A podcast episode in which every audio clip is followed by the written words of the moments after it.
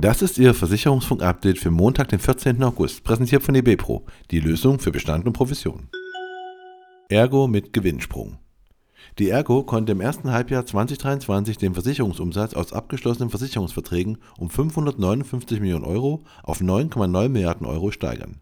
Das Ergebnis konnte im Vergleich zum Vorjahreszeitraum von 303 Millionen Euro auf 470 Millionen Euro angehoben werden.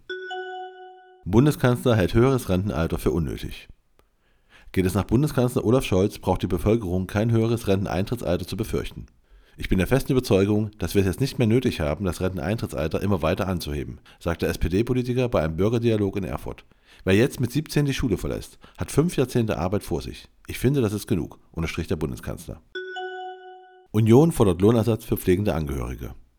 Die Unionsfraktion will pflegende Angehörige finanziell besser stellen.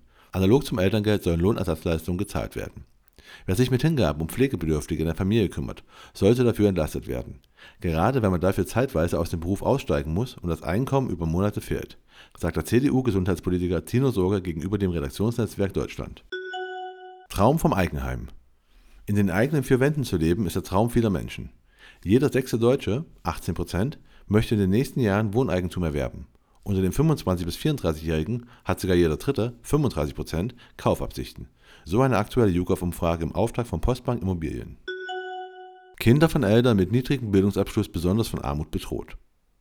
Die Armutsgefährdungsquote von unter 18-Jährigen, deren Eltern über einen niedrigen Bildungsabschluss, wie etwa einen Haupt- oder Realschulabschluss, ohne beruflichen Abschluss als höchsten Abschluss verfügen, lag 2022 in Deutschland bei 37,6 Prozent.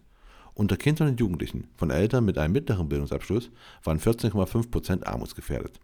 Hatten die Eltern einen höheren Bildungsabschluss, wie etwa einen Meistertitel oder ein abgeschlossenes Studium als höchsten Abschluss, waren 6,7 Prozent der Kinder und Jugendlichen von Armut bedroht. Das geht aus den Zahlen des Statistischen Bundesamtes hervor. Jeder dritte Autofahrer will ein E-Auto kaufen.